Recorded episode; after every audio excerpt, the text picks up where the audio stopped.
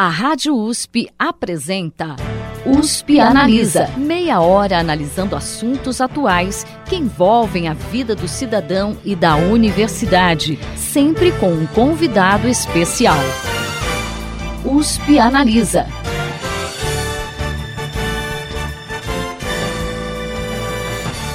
Há 160 anos, o naturalista britânico Charles Darwin publicava a obra A Origem das Espécies e revolucionava o que se entendia na época sobre a evolução do homem. Mas o que se entende hoje como teoria da evolução?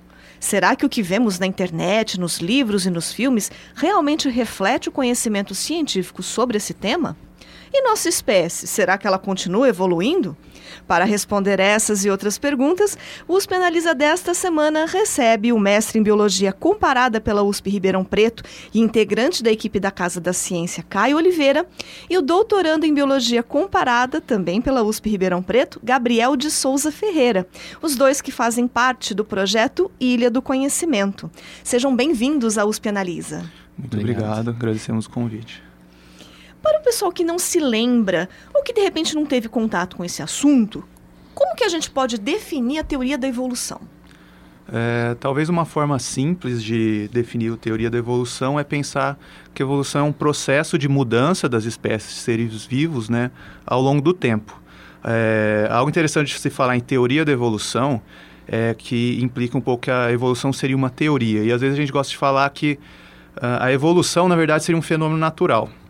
É, não seria diferente, por exemplo, da chuva. É, o fato que uma teoria seria a forma que a gente explica o como ou porquê que ocorre esse fenômeno natural. Então, a evolução em si é um fato, é um fenômeno natural observável. E a teoria da seleção natural, por exemplo, seria uma forma que a gente tem para explicar o porquê ou como ele ocorre, né? E até o próprio termo teoria surge também, sempre se destaca nessa questão, porque quando a gente está falando do conhecimento científico, teoria não vai ter aquela conotação que a gente usa no senso comum no dia a dia. Porque às vezes a gente usa no dia a dia a teoria como uma conjectura, um palpite que a gente tem de algo que vai acontecer ou de que aconteceu. Uh, embora não está errado falar isso no senso comum, mas quando a gente está no universo científico, teoria é, já é algo muito é, mais corroborado. É um, um corpo de conhecimento é, que envolveu observações, experimentações, pesquisa, estudo. Né? Então, é toda uma área de conhecimento, de... Fica isso teoria no senso comum parece mais com hipótese no sentido científico, né? Então são palpites, como o Caio falou, que tentam explicar alguma coisa, só que aí esse conjunto dessas hipóteses, desses palpites, palpites sempre educados, né, de alguma forma, é, são reunidos num corpo de conhecimento que são chamados de teoria, que geralmente tem mais corro corrobora corroboração é, e inclui muitos, muitas coisas. Como o Caio falou, por exemplo, a seleção natural é um desses processos que são é, levantados para explicar a evolução né, no corpo da, da teoria é, evolutiva. Mas também você tem outros processos que fazem parte dessa, desse corpo científico. Ou seja, a teoria para a ciência é uma coisa bem mais complexa do que a gente está acostumado a ver no dia a dia. Sim, exatamente. teoria, é, evolução, é, a modificação das espécies, a teoria da seleção natural, sim, é uma teoria, mas uma teoria no sentido científico, né, que a gente falou. Tá certo. E é comum a gente associar a palavra evolução com o conceito de melhora, é, de uma mudança no sentido positivo. A evolução na biologia também está associada a esse conceito? Aqui você tem de novo um pouco de confusão do senso comum com o conceito científico mesmo, né? Então, evolução no senso comum tem essa conotação de, de uma coisa positiva, né? Uma melhora. É, progresso. Um progresso é, positivo, geralmente positivo, né? É, mas o conceito científico mesmo não é exatamente isso, é mais, como já, já falamos no, na, primeira, é, na primeira pergunta, é mais sobre esse, é, essa mudança ao longo do tempo. Né? Então, é descendência com modificação. Então, está mais relacionado à modificação do que a um progresso em si. Então, você pode ter casos em que você tem progresso, mas numa forma muito específica, assim, não tem um progresso geral que todos os organismos evoluem nesse sentido. É legal de notar também que no, o conceito científico também vai mudando ao longo do tempo. Né? Então, a evolução no século XIX não significava a mesma coisa que significa hoje. Então, por exemplo, no século XIX, na, como conceito científico mesmo, era usado mais em relação ao desenvolvimento de um organismo, desenvolvimento embriológico e tal. E só depois da teoria do Darwin é que começou a ter essa conotação de modificação das espécies e tudo mais. E tem algum exemplo assim de espécies que a gente consegue ver essa mudança? É, sim, tem bastante. A gente tem o, as espécies mais fáceis de se, de se ver, né? Porque geralmente é ao longo do tempo, então é ao longo do tempo muito profundo, você passa muito tempo. Mas você tem casos de espécies que se reproduzem muito rapidamente, tipo aquelas mosquinhas de fruta, né? Elas têm a, a, a o ciclo de vida curto, então você consegue ter várias gerações em pouco tempo. Então você consegue ver a evolução de características. Bactérias também é muito mais fácil de, de se ver, então você consegue ver o processo evolutivo nesses casos em que o tempo é mais curto. É, um, um caso também para falar em animais, em, em, em, espécies que a gente é mais habituado no dia a dia, é, existem diversos estudos com peixes e de, tudo, de vários grupos possíveis é, que a gente conhece, mas um que ficou mais icônico e é um pouco mais recente são dos próprios tentilhões de Darwin, que são aquelas aves famosas por, que tem nas Ilhas Galápagos, que o Darwin estudou e que se tornou bastante icônico, é, também até para a história da, do desenvolvimento desse conhecimento na área de evolução. É, e, e, é uma espécie muito estudada, virou meio que um modelo, que todo mundo vai estudar a evolução lá. Estudos mais recentes têm demonstrado, assim, é, em poucas décadas, né, que como esses estudos começaram a partir da década de 60, 70, então hoje a gente já consegue observar nessas aves, que são é, animais de gerações mais rápidas, né, mais curtas que as nossas, é, modificações, surgimento de espécies, eventos de especiação desse tipo. Então, sim, a gente consegue observar, tem diversos casos em laboratório, com igual o Gabriel falou, com bactérias, né? Então consegue também observar diretamente algo, não é só necessário buscar evidências históricas, né, de uma ciência histórica. Uhum. E quando a gente fala em teoria da evolução, né, automaticamente a gente lembra das ideias do Charles Darwin, né? Pelo menos é o que a gente estuda na escola. Ele foi realmente o único a pesquisar esse tema ou a gente tem outros antes e depois dele? É, é, isso é, isso é fato. Assim. Darwin é uma figura que a gente associa diretamente quando fala em evolução, seleção natural, e não está errado. Realmente, ele é um pesquisador que desenvolveu, que modificou completamente, é, modificou um paradigma aí da, das ciências biológicas, ciências naturais, e merece esse destaque. Mas é legal de notar que a própria teoria da seleção natural, quando ela é originalmente proposta em 1858 pelo Darwin, ele não é o único autor dela. Ele é, tem coautoria com Alfred Russell Wallace, né? Que a gente também acaba vendo na escola, mas fica um pouco mais esquecido. Então, a teoria da seleção natural original já é em coautoria, então já tem mais um outro autor, não é só o Darwin. E, e claro, antes também já, eh, já tinham diversos uh, pesquisadores, naturalistas, que falavam-se em modificação das espécies, né? Deixar de, de, não ter mais aquela ideia do fixismo, né? Das espécies não se modificarem, serem sempre iguais e foram criadas ou surgiram e permanecerem iguais para sempre ao longo do tempo, né? É, então já tinha, o mais famoso é o Lamarck, que a gente também estuda, é, mas também tem Conde Buffon, o próprio avô do Darwin, que era Erasmus Darwin, tinha algumas ideias relacionadas à modificação das espécies, mas nenhum desses anteriores sistematizou e propôs uma explicação uh, tão coerente que, se, e que resistiu ao, ao, aos testes científicos posteriores, como Darwin e Wallace, no caso. E posterior também, na, na escola ainda a gente estuda, por exemplo, o neodarwinismo, a teoria sintética da evolução, que já acontece na metade do século é, 20, 20, desculpa, na metade do século 20, é, que já, já vem trazendo conceitos de genética que são posteriores a Darwin para explicar a origem da variabilidade que existia, é, também de genética de populações, é, tentando demonstrar melhor como ocorre essa seleção de características e, a, é, e a, a modificação das frequências de determinadas características nas populações ao longo do tempo. E isso vem até o presente, é, não deixa de crescer o conhecimento, continua sendo pesquisado por centenas, milhares de pesquisadores. Hoje se fala um pouco de síntese estendida, né, Gabriel? Hum. De, que já tenta se incorporar diversos novos mecanismos epigenéticos, da biologia do desenvolvimento, é, que são pesquisas que a gente, é, dos últimos 30, 40 anos, 10 anos, algumas muito recentes, uhum. que vem acrescentando a seleção natural originalmente proposta. Né? Mas o interessante é notar que a seleção natural e aquele conceito, até às vezes parece simples, né, do Darwin inicial, aquela ideia continua valendo, não, nada invalidou aquilo, né, continua corroborada e central é, no que a gente entende de evolução, mas com certeza a ciência se desenvolveu muito nessa área desde então.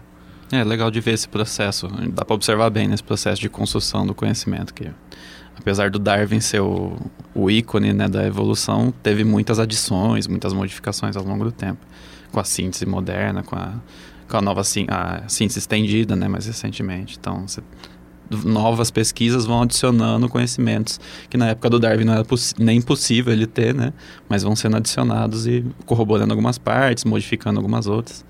Então é um exemplo interessante do processo. E ainda hoje ela consegue trazer é, conhecimento importante para até ajudar no desenvolvimento de outras áreas da ciência, por exemplo? Com certeza. Uh, é, eu acho que um caso mais famoso é quando a gente fala de resistência bacteriana a antibióticos, né? Que sempre vem à tona. Então, existe esse problema de quando a gente, o antibiótico sem dúvida salva vidas, é importante a gente tomar, mas o uso sem uh, prescrição médica, né, é, não pensado do antibiótico, ele pode gerar resistência das bactérias. Que seria porque o antibiótico, quando a gente toma ele para matar alguma bactéria que está trazendo algum mal para a gente, é, ele nada mais está fazendo do que selecionar, é, matando as que não têm capacidade de sobrevivência, mas aquelas que têm um pouquinho de vantagem em algum aspecto é, para aquela substância, elas vão sobreviver e podem deixar descendentes e com o passar das gerações de bactérias, que é muito mais rápido que uhum. o nosso tempo né, de vida, é, pode se desenvolver a resistência. Isso é um fenômeno descrito aí para vários uhum. casos, é, meio que tem uma luta aí mesmo, é uma preocupação grande na área médica. Né? E um exemplo assim mais recente ainda de modificação do genoma, que fala assim em gerar fetos modificados, né? Tipo, você tirar alguma característica que seja danosa no genoma. Então isso também foi mudando ao longo do tempo, porque antes se tinha uma ideia de o, o genoma como vários pedacinhos e cada um é responsável por alguma coisa. E com essas adições, principalmente de biologia do desenvolvimento, a gente vai vendo que não é bem assim, né? Não, é uma coisa um pouco mais complexa. Então influencia como que as possibilidades de se fazer essa edição genômica, que é uma área que está meio em alta recentemente. E a evolução ela é sempre vantajosa para as espécies. A gente estava falando agora um pouquinho sobre mudança, né?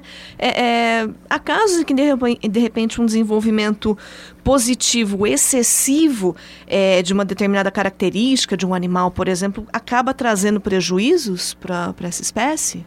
Sim, a gente tem é, vários exemplos. É, essa visão de, de ser sempre vantajosa ou positiva talvez está um pouco relacionada com a visão mais comum que a gente tem de evolução como sinônimo de adaptação, ou de seleção natural e adaptação, né? Que geralmente é um caso de, de evolução positiva de certa forma. Mas mesmo essas, assim, de adaptação, é geralmente positiva para um ambiente muito específico, para um caso muito específico, que elas são, as espécies ficam adaptadas, se tornam adaptadas a condições, as condições em que elas estão vivendo, né? Daquele ambiente. Daquele ambiente e do, do entorno tudo mais. Então, se o, o, ambiente se torna um pouco modificado, aquelas adaptações podem já não ser tão vantajosas. Então, não dá para dizer que é sempre vantajosa, porque em alguns casos isso pode inverter. Aí, um exemplo interessante é que a gente chama de seleção sexual, que é a seleção de algumas características que favorecem é, o encontro de parceiros para reprodução e tudo mais, né? Um exemplo icônico disso é o, a cauda do pavão que é aquela cauda bastante bonita que tem a função né, de atrair as fêmeas da, da mesma espécie. Funciona muito bem para isso. Mas um pavão no meio da floresta você consegue enxergar ele muito bem. Então, é, por um lado é muito positivo, mas por outro lado é de certa forma bastante danoso, prejudica um pouco dele voar, tudo mais, né?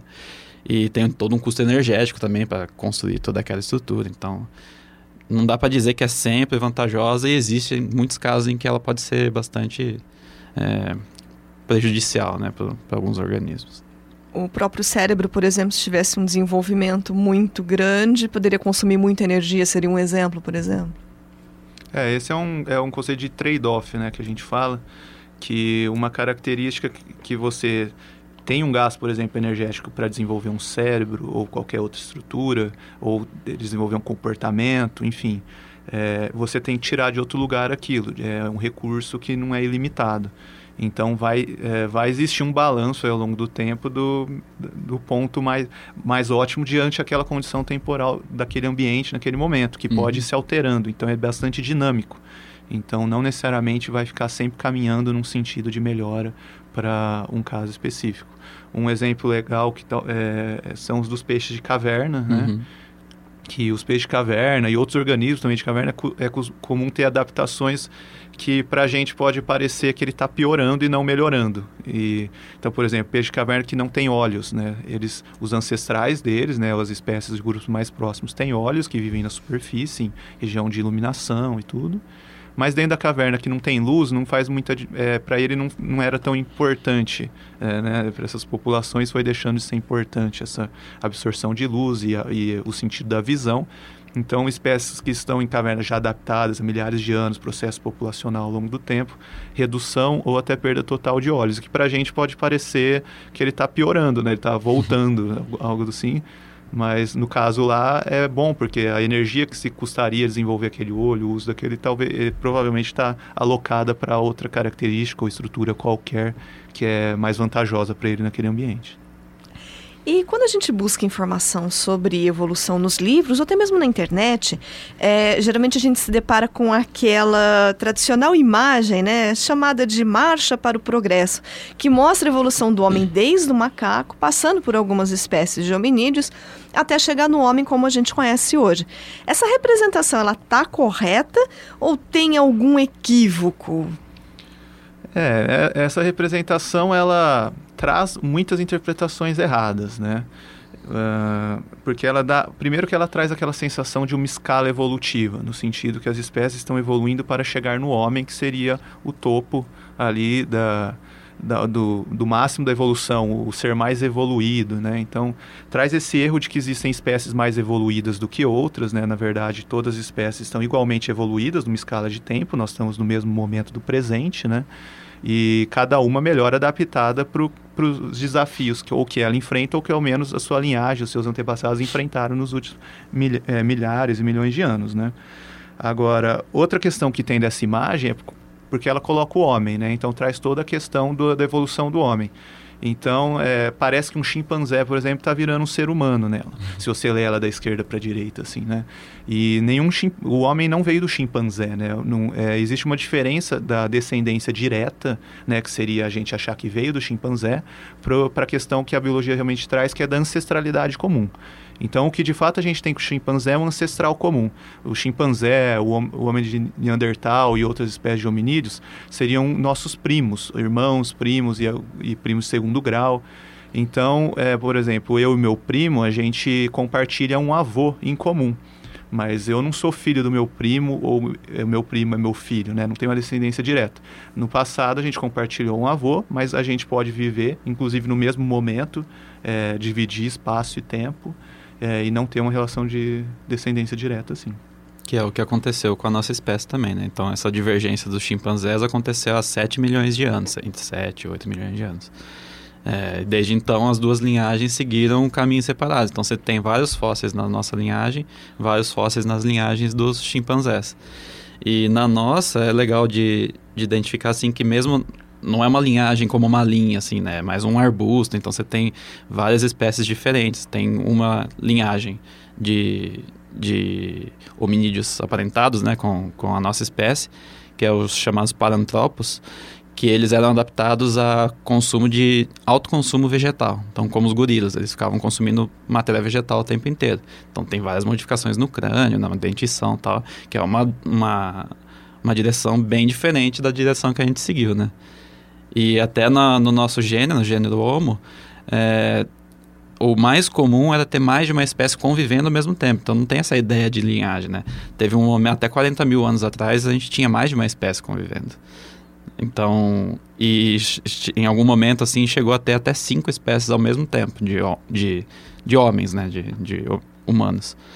É, então, não, essa ideia de linha, assim, é bem, bem simplificada, bem equivocada. Né? Mas se a gente enxergar mais como um arbusto, faz mais sentido com o conhecimento que a gente tem hoje. E afinal de contas, a espécie humana continua evoluindo? É, sim, é, primeiro, todas as espécies continuam evoluindo, né? Não tem como a gente parar a evolução, que como a gente disse, é um fenômeno natural. Então, dadas as condições é, para que ela ocorra, vai continuar ocorrendo e não tem como a gente parar ela. Então, sim, o, o homem está evoluindo. É, a, a, ideia talvez do homem não estar mais evoluindo vem muito assim da, da parte mais psicológica, cultural nossa de tender a se ver né, como algo melhor e ter a nossa própria visão né, da, da natureza. Então um pouco de antropocentrismo aí no caso. É, mas também vem por um pouco, como a gente tem avanço de medicina, é, de remédios tecnológicos, a gente fala, ah, então a gente, um, uma pessoa que teria uma doença ali genética que nasceria morreria com 8 anos de idade, não deixaria descendentes, a gente consegue reverter isso, dá para tratar e ela de fato ter descendentes, passar características. Assim, de fato, em alguns casos isso pode acontecer, mas a evolução como um todo não, não dá para falar que vai ter parado. É, e a gente tem exemplos hoje com esses estudos genômicos, né, que sequenciam o DNA de diversas populações é, no mundo, conseguem pegar é, regiões do DNA, por exemplo, que, que têm sinais de seleção é, positiva em determinadas é, localidades por algum fator ambiental. Então, é, o exemplo mais famoso de livro-texto é anemia falciforme em algumas regiões da África, né? Então, as hemácias é, de quem tem anemia falciforme, elas têm uma forma de foice, elas são um pouco, é, não são completas, não têm uma formação ideal. E, a princípio, isso seria desvantajoso, porque a, a hemácia faz o transporte do oxigênio na corrente sanguínea para todas as partes do corpo.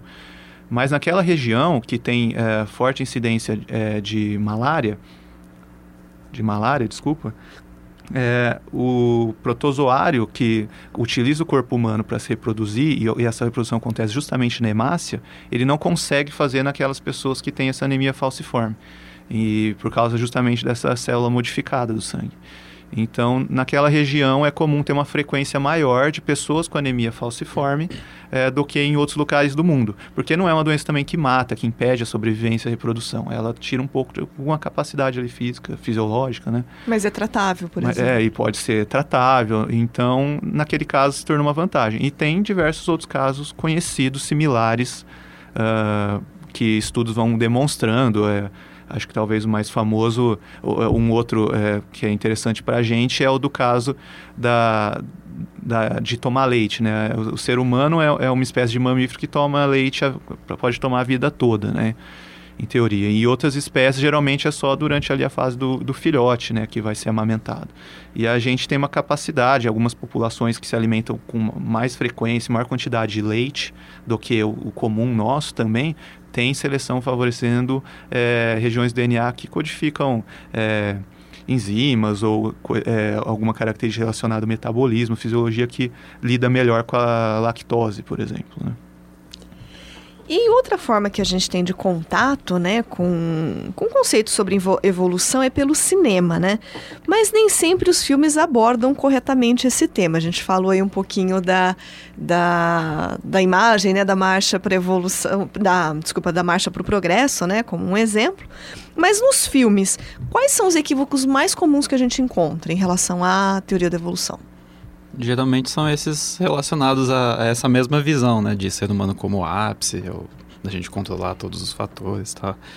É, nem sempre são equívocos, podem ser também é, ideias um pouco ultrapassadas, né? Como essa própria da escala natural foi comum, né, no passado, mas hoje não é a ideia que a gente tem, de que a gente é o ápice e tudo, toda a evolução culmina na gente. É, mas em geral é isso, é confundir evolução com, sim, somente com adaptação, né? ter essa conotação de sentido de mudança no sentido positivo, de melhora e progresso. É, e essa ideia de, de culminar no homem. Então a gente tem exemplos de alguns filmes que, que exemplificam isso. É, eu acho que talvez um exemplo que bastante gente vai conhecer é do da saga dos filmes X-Men como um todo. Lá sempre tem aquela ideia que os X-Men, que são os mutantes, né, que tem alguma alteração ali no DNA, que traz os poderes deles. E tem uma ideia que eles usam no filme, né, trazendo assim algum elemento científico da que eles citam, por exemplo, que o, os mutantes seriam a, próximo passo da evolução do ser humano. Então, que a tendência do, dos mutantes era substituir os homens, né? E até quando tem aquela rixa humano versus mutante, né, em algum momento da saga vai para esse lado. E eles citam, por exemplo, falando que foi o que aconteceu quando o Homo sapiens, né, a gente substituiu o homem de Neandertal, né? Sub, substituiu eles porque a gente era o próximo passo da evolução e foi melhor. E que traz um pouco do erro que a gente já conversou aqui da questão da descendência direta, da substituição de uma espécie pela outra. É, então, é, sim, tem, tem, tem esses exemplos. Outro, outro comum é relacionado a um animal adaptar para alguma. Um animal ou um personagem do filme, ele está adaptado para alguma condição específica e a trazer aquela ideia de finalidade da evolução. Ele tinha uma algo que ele precisava desenvolver, então era mais vantajoso para ele é, respirar embaixo d'água, por exemplo. Então ele desenvolve uma característica para aquilo. E, e, então essa visão finalista da evolução também é um erro comum, não só nos filmes, mas que está lá.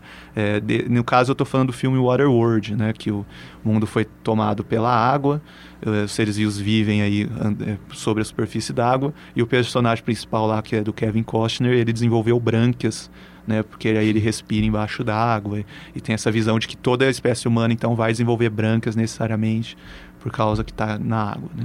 Um exemplo um pouco mais sutil é do, do Star Wars, né? Você pensar nos seres do Star Wars, você tem vários seres que são bem diferentes, né? Tudo mais. Mas geralmente aqueles que não falam, que não pensam, é, que são utilizados como é, alimentação ou transporte ou qualquer outra coisa, eles são quadrúpedes, eles têm uma, uma cara meio de vaca ou de qualquer outro animal que, que não é humano. E todos os outros seres que pensam, falam, cantam ou fazem qualquer coisa mais inteligente são parecidos com a gente. São bípedes, têm as mãos livres, uma cabeça um pouco maior. Então é um pouco mais sutil, mas tem essa visão de que a gente é o ápice também, de que a gente é o, é, de que seres evolu evo mais evoluídos seriam dessa forma. Então... É, filmes de essas terrestres em geral pode trazer um erro assim, não só da evolução, mas geral assim da visão antrópica que a gente tem, que geralmente os alienígenas representados nos filmes eles vão ter alguma é, é, semelhança com o ser humano, né? Então a gente imagina, você vai ter uma outra espécie que é inteligente, que viaja no espaço, tudo ele vai ser similar a gente, sendo que se a gente pensar em todas as espécies que existem no mundo, né, as milhares de espécies e todas que já existiram, é, não tem muito por que assumir que as espécies extraterrestres seriam justamente alguma parecida com a gente, né? Que evoluiu em outro mundo, com outras condições e que chegou na gente, aquela visão da escala evolutiva também um pouco. É, tanto que os cientistas, né, o pessoal da área da astrobiologia, né, que busca vida fora da Terra, geralmente procura sinais de vida microscópia, de é, bactérias, né, seres unicelulares, mais simples, uma vida mais simples, é muito mais provável encontrar uma forma mais simples de vida. É, se é que a vida em outro lugar seria é, baseada em carbono e outras características é. como a que a gente conhece na Terra. E nos últimos 30 anos, tem uma corrente de pensamento que nega as ideias de Darwin e da seleção natural, né, que está aí ganhando espaço. É, ela é conhecida como design inteligente, que é uma hipótese pseudocientífica que prega uma causa inteligente, uma espécie de projetista para características do universo e dos seres vivos. Qual que é a opinião de vocês sobre isso e que riscos esse tipo de pensamento traz? É, é, o, o, design inteligente, assim, me parece que ele surge um pouco de uma tentativa de que se tem um debate, né, de se deve ensinar a evolução na escola, porque teria princípios antirreligiosos ou alguma coisa do tipo. Então, primeiro é legal fazer uma uma ressalva que o conhecimento científico é uma forma de conhecimento, assim como existem outras, e cada um com as suas validades, aplicações e importância para a vida nossa como sociedade ou para cada indivíduo. Né? Então, quando a gente quer falar de evolução, por exemplo, numa sala de aula, a gente não quer contrapor a religião de ninguém. Né? Então, isso é importante, que a pessoa pode ter a religiosidade dela, é, as crenças dela, e isso independe, independente do conhecimento científico. A gente usa a ciência no nosso dia a dia em tudo e aceita isso. Não, tem, é, não, não, não, precisa uh, negar algum ponto específico. Né? Elas, cada um tem a sua importância e seu lugar. Então, no caso do design inteligente, fica um pouco complicado, porque é, se tenta é, é, passar uma roupagem né, de ciência, é, como se a, é, existisse a teoria da seleção natural existisse a teoria do design inteligente. E que no mundo científico é, existiriam é, evidências para os dois casos e que a comunidade científica tivesse dividida entre, um, entre as duas teorias. E o que, se fosse o caso, não teria problema nenhum. A gente uhum. tem diversas áreas da ciência que a gente sabe que tem mais de uma teoria, que a gente não consegue, com as evidências e observações até hoje, é, escolher uma ou definir qual seria melhor. É, o caso, por exemplo, da origem do universo, a gente aprende na escola mais de uma teoria ali, do Big Bang, de multiverso, teoria das cordas. Uhum. Então, assim, eu acho que se tivesse outra teoria que fosse é, tão explicativa quanto a seleção natural, é, nenhum biólogo ou professor de biologia teria problema em colocar ela em sala de aula, mas desde que ela fosse de fato científica. É, o que acontece é que para a ciência, na comunidade científica, não se tem essa dualidade e o design inteligente ele surge meio que como um projeto aí, tentando trazer é, um, talvez um ensino religioso e de qual religião? Seria algumas religiões específicas ou seriam todas? Então talvez a religião, eu não tenho dúvida que tem lugar na, na escola, em qualquer é, atividade humana, mas talvez em algum aspecto mais cultural, mais histórico. E numa aula de ciências, talvez seria mais interessante a gente manter o conhecimento científico, é. que é o que está sendo desenvolvido lá. Bom, infelizmente o nosso tempo chegou ao final. A gente queria conversar mais um pouquinho sobre o assunto e não tivemos tempo nem para falar sobre o projeto de vocês, que é o Ilha do Conhecimento, mas fica o convite para vocês voltarem novamente e falarem sobre o projeto. Mas vale a pena deixar o site para o pessoal conhecer. Com certeza. É quem é, tem interesse em conhecimento científico ou já é da área da academia, é, estuda alguma área e tem interesse em compartilhar o que sabe, fazer uma divulgação científica, é ilhadoconhecimento.com.br, por favor. Na próxima a gente volta e conversa melhor sobre isso. A gente quer agradecer a presença do Caio de Oliveira, que é mestre em Biologia Comparado pelo USP de Ribeirão Preto, integrante da equipe da Casa da Ciência, e também do Gabriel de Souza Ferreira, que é doutorando pelo mesmo programa de Biologia Comparada aqui da USP Ribeirão Preto. E Uh, os dois são integrantes desse projeto Ilha do Conhecimento. Fica o convite para o pessoal conhecer. O programa de hoje fica por aqui. Até a próxima semana. Você ouviu USP Analisa, um programa da Rádio USP Ribeirão em parceria com o IEA, Instituto de Estudos Avançados, Polo Ribeirão Preto. Produção do Serviço de Comunicação Social da USP e do IEA. Coordenação Rosimeire Talamone. Apresentação Thaís Cardoso.